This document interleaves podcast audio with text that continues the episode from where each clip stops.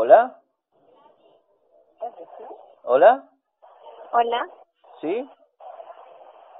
Hola, ¿cómo estás? Buen día. Te saluda Yesenia. Te llamamos de beneficios móviles. Nos estamos comunicando con el titular de la línea. El gobierno anunció el envío de un proyecto de ley para proteger los datos personales de los ciudadanos y así no sean vendidos por las empresas. La cuestión de la protección de datos debería estar todos los días, casi siempre en la agenda, porque es importante. Tenemos que aumentar los niveles de protección que tenemos hoy día. Nuestra legislación actual es muy antigua, no está preparada para enfrentar bien esta situación. La compra de bonos con una consulta médica, las compras por internet, con muchos descuentos en el supermercado llevan de la mano la entrega directa o indirecta de información personal y sensible. ¿De qué hablamos cuando hablamos de protección de datos y con qué contamos hoy día? Desde la sala de redacción de La Tercera, esto es Crónica Estéreo. Cada historia tiene un sonido. Soy Francisco Aravena. Bienvenidos.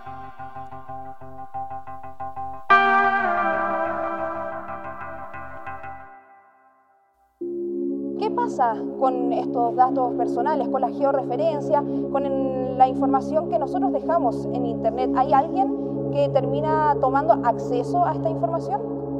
El tema se ha puesto otra vez sobre la mesa a propósito de la nueva licitación para los pasaportes y cédulas de identidad, pero los ejemplos de uso y mal uso de nuestros datos son cotidianos. La mayoría de los chilenos es víctima de este problema y sencillamente no lo saben.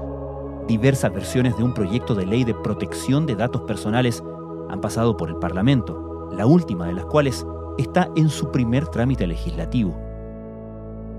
Las consecuencias, como advierte nuestro entrevistado de hoy, van desde lo más fundamental en cuanto a nuestros derechos hasta los efectos comerciales, con Chile quedándose atrás en un mundo que demanda más acción al respecto. La nueva regulación sobre protección de datos pretende allanar el camino para proteger mejor los datos personales de los europeos. ¿Cómo nos afecta a los ciudadanos la falta de regulación en esta materia? Partamos con unos ejemplos. ¿Qué tal? Mucho gusto. Te llamamos en esta oportunidad para otorgarte mejores beneficios, conservando tu número, ¿sí? Usted ahora paga lo que es una factura mensual o tiene un servicio de recarga. Uno de los más evidentes que en general irritan mucho, ¿no es cierto? Que es cuando te llaman por teléfono para ofrecerte cosas, cuando viene la época de las campañas políticas, ¿no es cierto? Y, vienen los candidatos y te llaman por teléfono a tu casa a unas horas insólitas, candidatos con los cuales tú no tienes ninguna relación ni quieres tener ninguna relación con ellos. El abogado Raúl Arrieta es consejero del Instituto Chileno de Derecho y Tecnologías y socio de Gutiérrez y Arrieta Abogados. No me gustaría satanizar la transacción comercial de las bases de datos. Creo que donde uno tiene que poner el acento es si esa transacción comercial de la base de datos está respetando la base de licitud con la cual se creó la base de datos, si está respetando la finalidad para la cual se creó esa base de datos y si se respeta el principio de transparencia. Aparte de ello, estaríamos otorgando 500 megas de internet para navegar durante todo el mes. Contarías con llamadas gratis y los mensajes de textos ilimitados a cualquier compañía dentro del país. para decirlo así de manera súper concreta, tiene que ver con que a ti, cuando te recolectaron tus datos personales, uno, te dijeron si dabas permiso para que esos datos los mandaran a otra empresa que se los iban a vender. Tiene que ver con que si tú dijiste que bueno, y tiene que ver con la finalidad. Es decir, si yo te entregué mis datos para participar de un concurso, no me llamé después de un tiempo compartido, como ocurrió durante mucho tiempo Claro, en Chile, ¿te acordás? claro, claro. Que tenía ahí un modelo o una modelo en un centro comercial que te dice, oye, esto- quiere participar en una... Entonces tú participabas porque te iba a ir de crucero a no sé dónde, entregabas todos tus datos y después empezaban los tiempos compartidos, arte, pero como caja, llamándote, ofreciéndote, ofreciéndote, ofreciendo. Pero ahí sin duda hay un mal uso de los datos. Créditos preaprobados, tarjetas de crédito disponibles o nuevos planes de telefonía. Seguramente alguna de estas cosas se le han ofrecido a usted por teléfono, incluso en los momentos más inesperados. Como no, si un estudio arrojó que nuestro país es el segundo de la región con más llamadas indeseadas. Cada uno de nosotros recibe nada menos que 22 por mes. Pero para mí hay un uso que probablemente tiene mucho más gravedad y que en general pasa bastante desapercibido pese a que con la mala legislación que tenemos, o la más que la mala para no ser tan categórico, con la legislación que tenemos y que no satisface claramente las necesidades que Chile tiene, pero hay un montón de organismos públicos que sí tienen algunas competencias y que sí podrían hacer algo con lo que hay. Y estoy pensando, por ejemplo, cuando tú vas con un niño menor de edad a una clínica y le piden que ponga su huella para comprar el bono. Y en la leyenda, donde tú compras el bono, dice, por medio del presente consiento en que mis datos sean tratados y una serie de cosas. Y yo me pregunto, ¿en qué momento cambió el Código Civil para permitir que un menor de edad manifieste directamente él su consentimiento y no a través de sus representantes? Entonces, hace mucho rato se están recolectando huellas de niños entre 7 y 12 años que tienen cero voluntad, porque la ley no les reconoce voluntad ni para ir a comprar un chicle, y también de niños que están entre los 12 y los 18 años que tienen una capacidad o una voluntad reducida. Y sin duda para mí eso es de lo más grave porque no es cualquier dato, es el dato biométrico. Se está armando una base ahí tremenda. Y si yo lo miro desde el punto de vista así generoso, por decirlo de alguna manera, en estricto rigor, a la empresa que provee la solución que el DEO lo ponga un niño o el DEO lo ponga un adulto, el representante del niño, es indiferente, porque le van a pagar exactamente la misma transacción. Entonces aquí esto tiene que ver con construcción de bases de datos, que en mi opinión tiene una base legal y ilegítima, porque el consentimiento de un niño no es suficiente para que se traten sus datos personales, pero tiene al mismo tiempo un segundo punto que es que habría que saber si esta es una definición de la empresa tecnológica, si es una, definición del ISAPRE, o sea, quién es el que tiene bajo su radar el empezar a hacer estas operaciones de tratamiento de datos con una persona diferente a quien corresponda. Y yo no sé ahí, por ejemplo, por qué el organismo público que corresponda no pone el ojo y dice, oigan, ¿por qué le estamos recolectando el consentimiento a menores de edad? Porque eso, insisto, no es que sea, no es que alguien esté haciendo, que se está pasando de li... No, no, no. Ahí hay un hecho ilegal. Para mí, hoy día, ese es uno de los tratamientos de datos más graves que se está produciendo. La entrada en vigor del nuevo reglamento ha determinado el modo en que las empresas y las instituciones manejan los datos personales de los ciudadanos. Las principales reclamaciones se refieren a la recepción de llamadas o de correos electrónicos de carácter publicitario, así como a la vigilancia con cámaras de seguridad. Y aunque la gente es más consciente de sus derechos, en ocasiones se siente perdida. Les dejamos ahora con otras noticias. ¿Tenemos ¿Te parece los chilenos una noción adecuada del valor de la protección de los datos personales? Yo diría que claramente no. Yo creo que parte del, letargo y la demora legislativa por actualizar nuestra normativa tiene que ver en parte porque los chilenos, las personas en general en nuestro país tenemos un escaso valor respecto a qué es lo que significa o cómo puede impactar en nuestras vidas que se trate nuestra información de manera inadecuada. Y en general las personas tienden todavía a decir, no, eso no me va a pasar a mí. Entonces yo creo que efectivamente ahí hay un tema cultural de gestión del cambio, por decirlo de alguna manera, que hay que trabajar, siendo uno de los roles más importantes que tienen en general las autoridades de protección de datos en el mundo. Uno siempre mira a la autoridad como el que te sanciona, al que lo hace mal, pero sí, claro, esa es una función, pero ojalá uno pudiera llegar a un modelo de sociedad donde la función de sanción fuera residual y fuera efectivamente para el que se desvía y para el que se porta muy mal. Acá lo más lógico es que una autoridad de protección de datos centre sus esfuerzos, más que en ridiculizar o sancionar al que trata mal los datos personales, se orientara más bien a decir, estos son los tipos de conductas que esperamos, titulares de datos personales, compórtense de esta manera, cuando le pidan sus datos personales para estas cosas, diga que no, no le tienen por qué pedir siempre sus datos personales, cuando se los pidan y usted entienda que tiene sentido, preocúpese de ciertas cosas, como por ejemplo, para qué van a tratar sus datos, por cuánto tiempo van a tratar sus datos, los datos se van a mandar a terceros países, se le van a entregar a otras empresas, o sea, creo que todo eso forma parte de una necesaria educación que tenemos que tener tanto con los responsables del tratamiento de datos como con los titulares.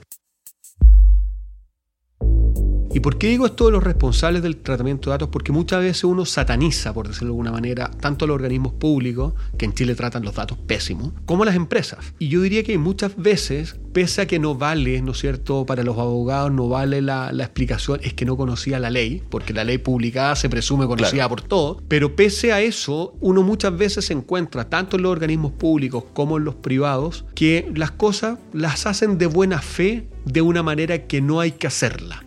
Hay otras veces que no, que simplemente son unos frescos y eso hay que perseguirlo y hay que sancionarlo. Pero yo creo que hay que hacer un trabajo muy, muy fuerte de construir lo que llamabas tú el valor de la protección de datos. O sea, ¿por qué esto es importante? Y yo creo que yendo así súper directo a la esencia de tu pregunta, yo creo que hay un punto que demuestra el poco valor que tenemos de la protección de datos. Porque si uno piensa que en Chile, o sea, no en Chile, en el mundo, la protección de datos básicamente lo que busca es proteger derechos fundamentales. La protección de datos es un derecho instrumental por su intermedio lo que se busca es asegurar que otros derechos no se vean afectados. Y en pocos minutos más, la Cámara de Diputados va a iniciar la discusión y la votación también sobre el proyecto de ley que regula los abusos del DICOM. Vamos al Congreso. Típico ejemplo, que en Chile fue una discusión larga cuando se hizo el proyecto de ley este, el no más DICOM, Básicamente una de las cosas que tenía era que la información comercial no se puede utilizar, por ejemplo, para determinar si contrato o no contrato a una persona en el trabajo. ¿Y eso por qué? Porque se entiende que al romperse la finalidad puedo afectar otros derechos como el derecho al trabajo. Y eso, que es un poco el fondo, curiosamente en Chile llevamos 20 años con distintos proyectos, con distintos esfuerzos, tratando de reformar o perfeccionar nuestra normativa de protección de datos. Y ahí han pasado gobiernos de todos los colores políticos y ninguno se lo ha querido tomar en serio. Vamos a otras informaciones. Hoy la presidenta Bachelet firmó el proyecto de ley que pretende regular la protección y el tratamiento de datos personales. La mandataria aseguró que buscan defender los derechos de los ciudadanos. Bachelet 1 presenta un proyecto de ley en materia de datos personales, pero lo presenta cuando queda un año para el término de su gobierno. Llega Piñera 1, lo toma y dice, no, todo eso está malo y presenta uno nuevo Llega Bachelet 2 y dice, no, no está bien, entonces uno nuevo. Llega Piñera 2 y hace que el proyecto duerma el sueño de los justos. O sea, este es un proyecto de ley que fue presentado en el penúltimo año de Chile 2 y que no ha logrado salir del primer trámite constitucional. Este es un proyecto que va a sancionar y multar aquellas conductas que destruyan el derecho o afecten el derecho que tienen todos los chilenos de mantener en reserva datos personales. el actual gobierno lleva con ese proyecto durmiendo 15 meses en el Congreso, en la Comisión de Hacienda. Y cuando el gobierno va después de 15 meses a la Comisión de Hacienda, dice, mire, ¿sabes qué? Tengo que volver a estudiar los temas presupuestarios asociados a la institucionalidad, así que necesito más tiempo. Pero no solo eso, sino que después de eso hay una nueva sesión de la Comisión de Hacienda y encuentran que no hay nada mejor que decir, ¿sabes qué? Encarguemos la Biblioteca del Congreso Nacional que haga un estudio sobre institucionalidad. Si llevamos 20 años, 15 años discutiendo esto, los diseños, los modelos institucionales están a la vista en Europa, en países sudamericanos que ya lo han implementado, en países de Centroamérica, de Norteamérica que lo han venido haciendo, en países asiáticos, en Oceanía. O sea, diseños institucionales existen y lo que sí es bien interesante es que son todos coincidentes yo diría que la gran discusión se produce en si son autoridades unívocas, por decirlo de una manera, con competencia exclusiva en materia de protección de datos, o si combinan la protección de datos con el acceso a la información pública. Como lo dice su título, en los últimos días mucha gente recibió de parte de empresas en línea mensajes en su correo electrónico, también en algunas redes sociales y en algunas aplicaciones, con el fin de pedir autorización a las personas para proponer una nueva manera de tratar la información personal en línea si necesito una institucionalidad nueva, que parta de cero, que se dedique solamente a velar por el cumplimiento de la normativa de la protección de datos, lo que incluye, como decíamos al principio, educar. Claro. Educar a la población, educar a las empresas, etc. O si puedo reformar el Consejo para la Transparencia, convertirlo en un Consejo para la Transparencia y la Protección de Datos, que es lo que hoy día está aprobado en el proyecto y respecto a lo cual seguimos discutiendo si es una buena idea o no es una buena idea, etc. ¿Y cuál es el costo de no tener una ley de protección de datos personales en nuestro país, considerando que nos movemos en un, valga la obviedad que voy a decir, en un mundo globalizado donde, donde los datos también se globalizan, ¿no? Los servicios que contratamos todos los chilenos, muchos de ellos tienen características globales o son empresas derechamente en el extranjero. Bueno, yo diría me atrevería a decir que hay dos, dos que son bastante evidentes, o tres que son bastante evidentes. Una primera que tiene que ver con que el nivel de desarrollo de las democracias también se tiene que medir por la capacidad que tienen sus instituciones de proteger los derechos de las personas. Nosotros no podemos seguir con una evaluación del nivel de profundidad de la democracia por el hecho de que tenemos elecciones libres. O sea, está bien, eso es un test y no podemos seguir midiendo el desarrollo de los países solamente por el tamaño del PIB y si el PIB se reparte mejor o no se reparte peor. También la institucionalidad se tiene que preocupar de proteger los derechos de las personas.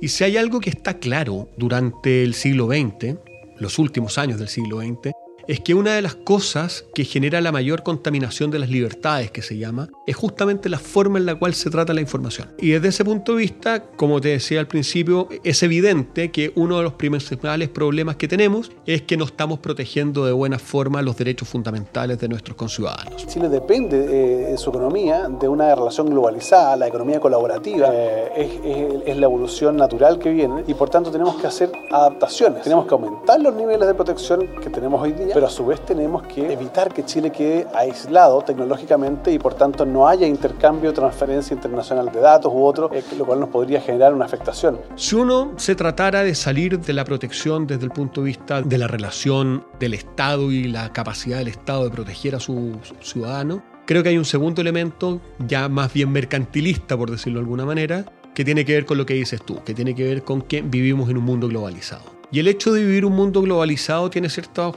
obligaciones y tiene ciertos elementos que son importantes. Y es que, en primer lugar, los países que forman parte de nuestro entorno de referencia, la OCDE, la Unión Europea, incluso Estados Unidos, tiene que ver con que la protección de datos, cuando surge en Europa, surge con la finalidad de asegurar la libre circulación de la información. ¿Y por qué eso es bien importante? Porque protección de datos no es sinónimo de que la información no se trate es sinónimo de que la información se trate de cara a los titulares de datos, que los titulares de datos sepamos qué se está haciendo con nuestra información, cómo se va a tratar, para qué se va a tratar, por cuánto tiempo se va a tratar, etc. Y eso es lo que en general la regulación de protección de datos busca. Entonces, tanto la normativa de Naciones Unidas, las directrices, de la OCDE, el Reglamento Europeo de Protección de Datos de la Unión Europea, las directrices sobre APEC, básicamente confluyen en la idea de que hay que crear unos sistemas de protección de datos que sean capaces de proteger los derechos. Y esta institucionalidad forma parte del elemento que te asegura que la normativa no sea de papel, que la normativa sea efectiva, con procedimientos expeditos de reclamación, con costos transaccionales para los titulares de datos bajos para poder hacer el reclamo, etc. Y desde ese punto de vista, cuando uno no tiene estos sistemas de protección de datos debidamente implementados en los países, la consecuencia es que tú tienes ciertos entornos, como por ejemplo la Unión Europea, que hace que no pueda calificar a Chile como un país adecuado en protección de datos personales y que consecuentemente el envío de datos de residentes de la Unión Europea hacia Chile sea tremendamente burocrático. No es que no se pueda, pero es burocrático. ¿Por qué? Cuando tú eres reconocido un país adecuado, la información fluye con libertad, va y viene.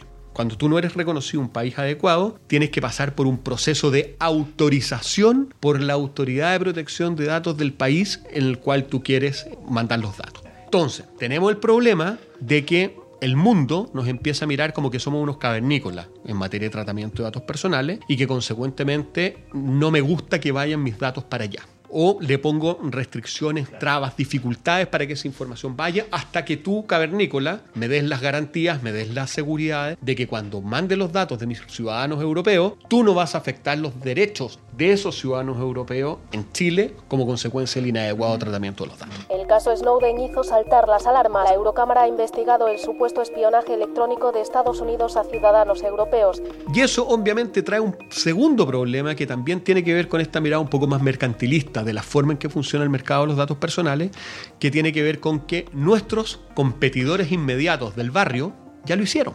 Entonces, Argentina es un país reconocido como adecuado, Uruguay es un país reconocido como adecuado, bueno, ya sí hay distintos países en Latinoamérica que están avanzando. Entonces, cuando, por ejemplo, yo pienso en offshoring, pienso en Chile país plataforma de servicios digitales, cuando yo pienso en todas esas cosas, y viene una empresa europea que quiere hacer algo en Latinoamérica, dice, Chile, ah, pero me demoro un mes y medio en mandar los datos. Argentina, los datos van en el día. Bueno, vayan a Argentina, vayan a Uruguay. Los peruanos han avanzado mucho, los colombianos han avanzado mucho, México ha avanzado mucho. Entonces, entre comillas, nos estamos quedando como los porros del barrio. Esta discusión, ¿qué tan relevante es cuando se discute o se pone sobre la mesa como un reparo que la licitación del registro civil sea adjudicada a una empresa china? Bueno, lo que te voy a decir es bien terrible, pero lo que me pasa a mí es que yo consideraría que un elemento esencial en una licitación tan sensible como esa, de esas características, debería establecer como requisito mínimo que los países que participen de la licitación tengan el nivel de reconocimiento como país adecuado en el tratamiento de los datos personales para darme seguridad. algo que difícilmente podría pedir Chile, siendo que el propio país no lo tiene. Es ¿no? que eso es lo que te digo. Entonces, como bien absurdo, pero objetivamente, mandar los datos a China o a cualquier país, porque creo que no es un problema con China, es un problema con que si uno adhiere a ciertas convicciones de por qué estoy protegiendo los datos personales, en estricto rigor yo no debería permitir que esos datos se fueran a ningún país que tuviesen una manera de ver el tratamiento de los datos personales de una manera diferente a aquella a través de la cual yo quiero proteger los datos. ¿Qué te estoy diciendo con esto? Cuando se discutió la constitucionalización del derecho a la protección de datos y terminó con una modificación, ¿no es cierto?, a la Constitución, el artículo 19, número 4, donde se agregó que las personas tenemos derecho a la protección de los datos personales en los términos que establece la ley, se hizo una discusión bastante grande en algún momento respecto a una palabra que es bastante habitual oír en la jerga de cuando hablamos de los datos personales, pero que tiene un contenido que es complejo. Y es que dice es que lo que pasa es que las personas son las dueñas de sus datos. Yo diría que para el ciudadano común lo primero que debería hacer es tomar conciencia. Conciencia de la cantidad de datos que yo entrego de manera voluntaria, a veces sin siquiera que me lo, me lo, me lo pidan, o, o si me lo pidieron, me lo pidieron una vez, cuatro años atrás, a través de una política de privacidad que yo ni siquiera leí, eh, y que al final del día me estoy comprometiendo a, entregar esta, esta, esta, esta información de manera libre, sin mayor... Y aquí hay un tema que es importante, y es que la protección de datos no tiene que ver con el derecho de propiedad en Chile. Tiene que ver con la dignidad del ser humano. Y al no tener que ver con la propiedad, están fuera del comercio. O sea, yo no te puedo decir a ti, te vendo mis datos personales, por mucho que tú me digas que me vas a pagar muy bien. No, yo te puedo autorizar a que tú trates mis datos personales. Porque esos datos personales tienen que ver conmigo, tienen que ver con mi esencia como persona. Esos datos personales reflejan en alguna medida, dependiendo del tipo de datos de que se trate, quién soy yo. Eso se resolvió de manera súper limpia en la discusión parlamentaria. La protección de datos no tiene que ver con el derecho de propiedad, sino que tiene que ver con la dignidad del ser humano. Tiene que ver con la dignidad, con la igualdad, con la libertad, tiene que ver con cómo una persona en una sociedad que está cada vez más informatizada, donde estamos llenos de cámaras, de sensores, de Internet de las cosas, etcétera, cómo todo ese entorno finalmente tiene que estar al servicio de la persona y no puede afectar sus derechos. Es importante proteger a los titulares de datos, pero al mismo tiempo es importante entender que hoy día el mundo cambió. El uso de Internet se masificó y el paradigma de la protección de datos cambió. Cuando yo hago ese análisis, yo parto de esa base, yo debería pensar, yo debería pretender en las bases de licitación de que solamente mis datos pueden irse a países que tienen esa lógica de tratamiento de datos personales para hacer. Pero como decías tú, representa una inconsecuencia absoluta entre el deber ser y lo que tengo. Ahora, inconsecuencia en las licitaciones públicas vemos un montón, entonces tampoco a mí me parece tan tremendo decir, bueno, tengo un sistema de protección de datos que es malísimo, que no cumple con los estándares internacionales, pero a quien trate mis datos personales igual le voy a poner el estándar internacional, o sea, perfectamente bien se podría hacer. Yo creo que tiene que ver nuevamente con lo que conversábamos al principio, con que probablemente como consecuencia de la falta de valor que tenemos sobre el derecho a la protección de datos, la escasa valorización que tenemos de nuestra información, etcétera, probablemente a nadie se le ocurrió que esto podía pasar. Nokia 1100, bueno, eso es un 2G, todavía no es ni 3G ni 4G. No habría ningún inconveniente porque nosotros enviamos lo que es el chip con tu mismo número, como te mencioné, un chip 4G LT Plus. Te permite prácticamente tener una navegación excelente hasta 10 veces mucho más rápido. Bien, lo que es el cambio de precio. Raúl Arrieta, muchas gracias. Gracias a ti. No te cobramos nada. En tan solo dos días hábiles estaríamos enviando lo que es el chip y tu primera abono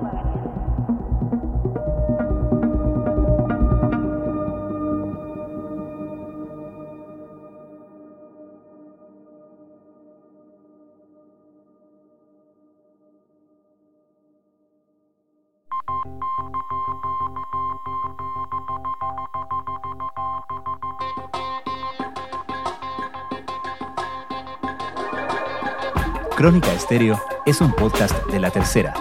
La producción es de Rodrigo Álvarez y la edición de quien les habla, Francisco Aravena. La postproducción de audio es de Michel Poblete.